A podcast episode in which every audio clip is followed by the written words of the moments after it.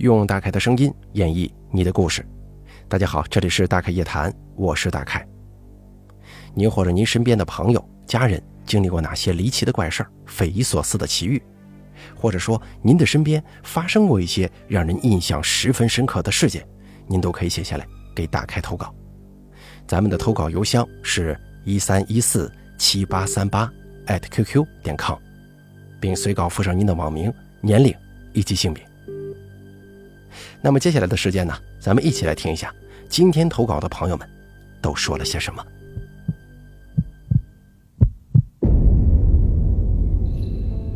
第一位投稿的朋友，他是这么说的：“他说，大凯哥你好，我一直很喜欢听鬼故事，不经意间听到你的故事，从此一发不可收拾，每天晚上都得听着睡觉。你叫我小乐就行了，我今年二十四岁，是湖南人。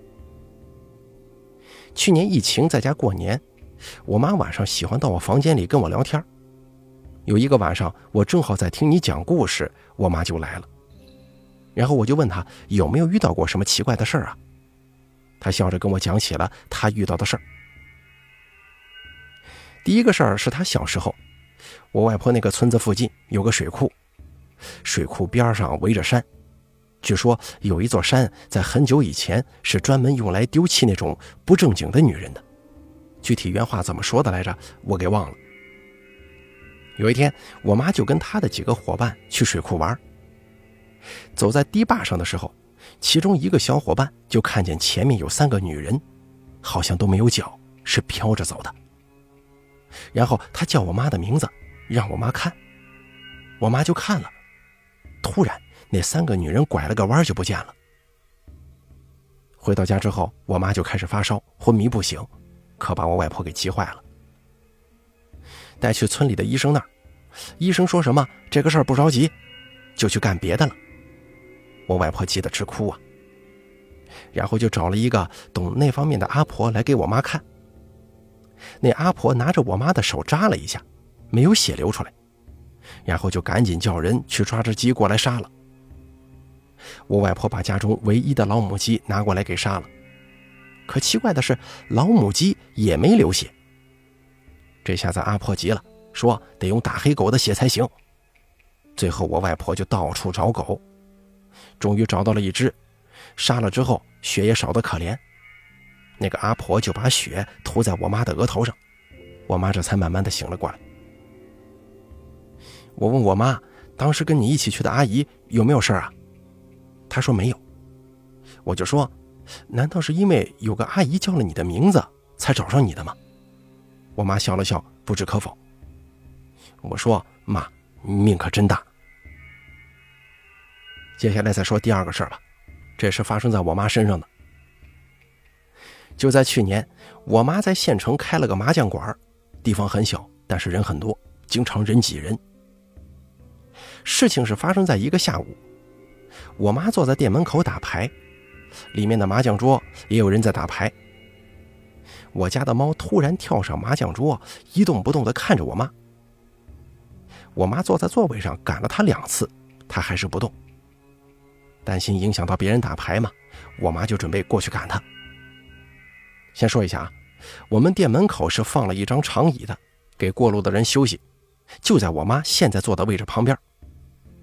之前也说了，这个地方很小。我妈站起来准备去赶那只猫的时候，不知道为什么绊了一下，我妈直直的朝前头栽倒。要知道，人在跌倒的情况之下，肯定要伸手扶东西的。可就是在那一条小小的过道，左边有人，右边有长椅的情况之下，我妈一伸手却什么也没抓到，直直的摔在了地上，门牙都磕掉半个呀，手也摔得骨裂了。我就不禁奇怪了。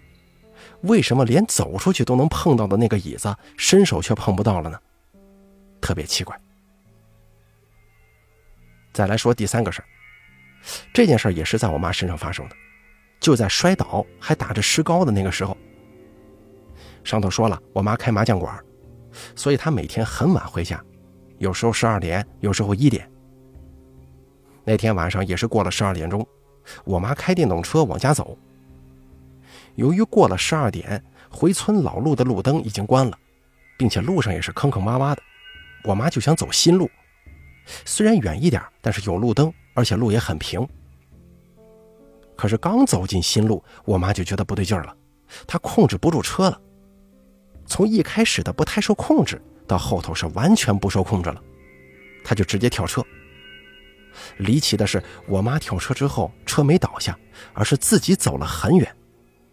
走了很远，这个车还自己掉了个头，往我妈的方向开了过来。不过开到一半，车就倒下了。我觉得我妈胆子真挺大的，因为她自己还把车扶起来骑回来了。回家之后，我妈就跟我爸说了这个事儿。我爸就说：“你是不是遇见什么不干净的东西了？并且这些天发生的事儿都这么奇怪。”我妈跟我说，她后来去找了一个仙姑，也没跟我细说过程，就说自己去求了个平安符。这个平安符直到现在还在我妈手机壳里头放着，随身携带。我也求着我妈去给我弄一个来着，我妈说我用不着这个。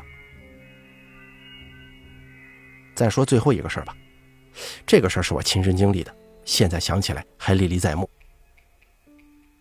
在我七岁的时候，为了我读书，我爸妈准备带着我回老家了。我爸先回的家，我跟我妈还在广东。先说一下我们家租的这个房子吧。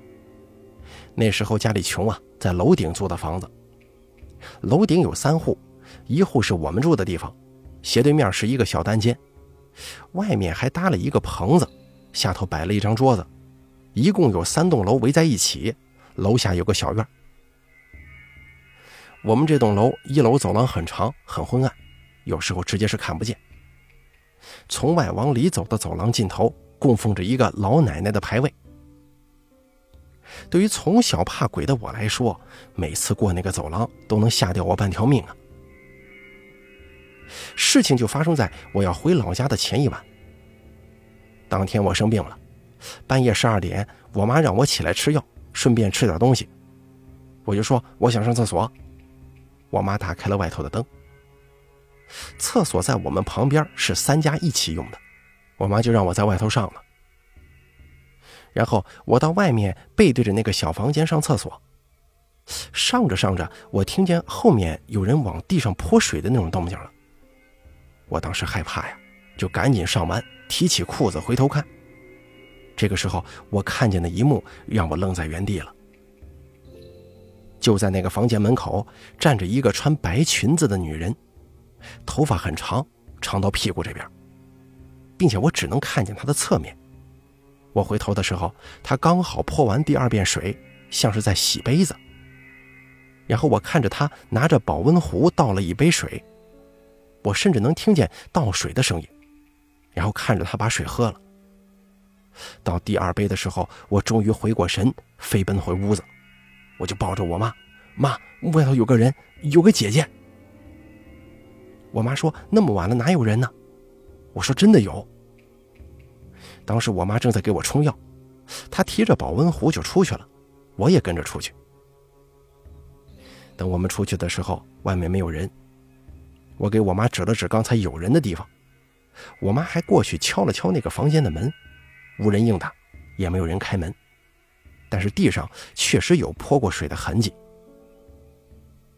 我妈就开始到处找啊，厕所哪哪都找了个遍，还是没人。最后，我妈安慰我说：“可能是我看错了。”但是那个房间是铁门，开关都有声音，我没有听到开门的声音，也没有听到关门的声音。如果我看错了，地上的水怎么解释呢？我妈说：“可能是楼下的奶奶舍不得你，要来送送你。”后来我妈跟我说，她一回老家就去找人问了，那个人说我有三年同运，会看见别的东西。那次看见的不是鬼，是天上的扫把姑姑，下来喝水，正好被我撞见了。这个解释真的是让我哭笑不得。不过那个人真的是太真实了。好了，第一位朋友的故事咱们就说完了，接下来咱们听听第二位朋友都经历了什么。这位朋友是这么说的：“大凯你好，我来自山东，你可以叫我阿哲。听你节目快两年了，是你的忠实听众，这是我第一回投稿。我想说一说以前的经历和听说的事儿。先说第一件事吧。这件事儿大概发生在我小学一年级的时候，隐约记得是在秋天，因为当时正好是收麦子的季节。我跟着我妈妈回姥姥家玩，正好姥姥家那边有些地，当时我就看到地里有不少人在收麦子。我在姥姥家待了一会儿，就跑出去地里玩。那会儿出门的时候是个大晴天。等到了收麦子的地，转悠了一会儿，我突然发现地头上不知什么时候多了一块大概有一个成年人高的灰色大石头。当时我心想，可能是村里的人运到这儿了吧。就没多在意，去附近捉蚂蚱了。过了一会儿，我发现天空有点黄黄的感觉，照的周围也有点发黄。我以为要下雨了，就往回走。地里干活的人也陆陆续续走了。我走的时候，不经意间又看了一眼那块石头，直接被吓到了。那个石头上盘着一条白色的大蛇，特别粗。那会儿我就感觉有我腰那么粗。在石头上慢悠悠的动，我吓得立马跑回了姥姥家。之后过了一段时间，我跟我妈说了这个事儿。我妈很奇怪的说：“你是不是看错了？那边的地里从来没有什么大石头，而且地里好多年都没种过麦子了。”还有第二个事儿，这第二个事儿是在我八九岁的时候，那天是中秋节的下午。当时家家户户在准备中秋节晚上要吃的菜。我在街上玩，能闻到街道上充满了菜香味儿。我爸妈当时也在厨房做菜。先说一下，我家当时的厨房位置，从门的稍微一侧身就能穿过客厅院子，看到大门外。我那会儿就在门外蹲着玩石头，用砖头在地上画画。玩了一会儿，突然看到我面前不知什么时候来了个人。抬头看，是一个有点瘦的，大概三十岁左右的男人。我到现在还记得他穿的衣服样式。他穿了一件白色衬衣，袖子挽了起来，黑色的西装裤，黑皮鞋，戴了一副镜片有点发红的眼镜。他直接开口说：“走吧，我带你出去玩啊。”我们那边当时有丢小孩的，家家户户都在教育孩子，千万不能跟陌生人出去，有不认识的人别说话，不理他，赶紧走。我家人当然也是几乎每天都在提醒我，所以我的防范意识还挺强的。我就说我不去。刚说完，那个男人就说：“走吧，咱们一块儿去玩啊。”一边说一边想过来拉我胳膊，我吓得直接跑到了家里的厨房。然后探头向门外看，那个人还在门口向里张望，过了几秒钟就走了。我妈看我神色慌张，问我怎么了，我什么也没说。之后过了好多年，我才跟我家里说起这件事儿。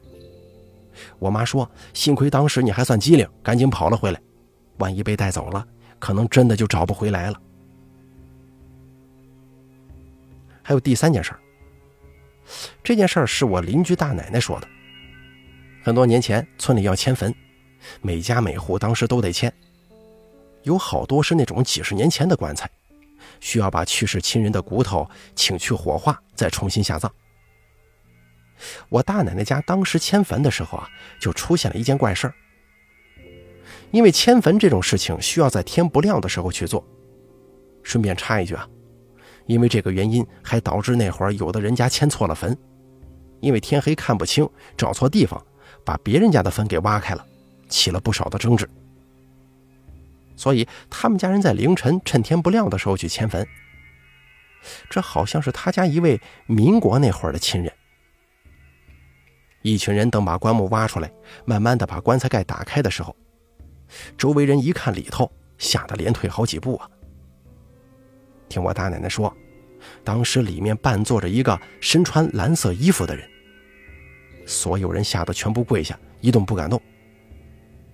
也就过了几秒钟吧，突然吹过来一阵风，那个穿蓝衣服的人瞬间消失了，只剩下了棺材还有里面的白骨。不过后来好像迁坟也没什么麻烦，只是听说当时在场的人都吓得不轻。我大奶奶那会儿说这件事情的时候，还心有余悸呢。好了，咱们本期大开夜谈做到这儿就结束了，非常感谢您的收听。第一位投稿的朋友小乐，他说的这个倒水的事儿还挺瘆人的。你想想，谁大半夜起夜回头一看，一个长发披肩的人在那喝水。不过后来找人看，说是啊，好像天上有个什么仙女下来喝水呢，正好让我撞见。还说咱们这位投稿的朋友走同运了。什么叫走同运？据我大概猜测，应该说是这个小孩在某些年份有一些关，而这个关呢，有的时候产生不同的影响。有人身体比较赖，就是好生病；有的人呢，好出意外。还有的人是能够看到一些东西，经常撞见一些不干净的东西。这个有叫通关的，也有叫同运的。一般过了十二岁就会不太要紧了，这个事儿就能过，不用结也可以。咱们第二位投稿的朋友阿哲，他说的这个第二件事儿让我心有余悸呀。为什么这么说呢？大家可以想象一下，你正在那好好的玩的，有一个陌生人过来拽你，让你跟他去玩，万一被拽走了，或者说被骗走了。那真的会让家长悔恨终生的。人贩子这两年不再猖獗了。我记得我小的时候，经常听我妈说：“哎呦，听说哪哪哪来了一批人贩子，家里的孩子都得看紧点啊。”那会儿孩子的心中，这应该就是最最最最最恐惧的事儿了，比什么妖魔鬼怪都要吓人十倍。现在听我讲故事的朋友，可能年龄都不小了，并且有很多人已经做了爸爸妈妈。记住了，一定把自己的孩子看好。并且呢，也在平常的时候给孩子一定足量的教育，一定要教育他们有防范意识，不能跟陌生人走，不要随便跟陌生人说话，这个真的很可怕，一定要让自家的孩子注意。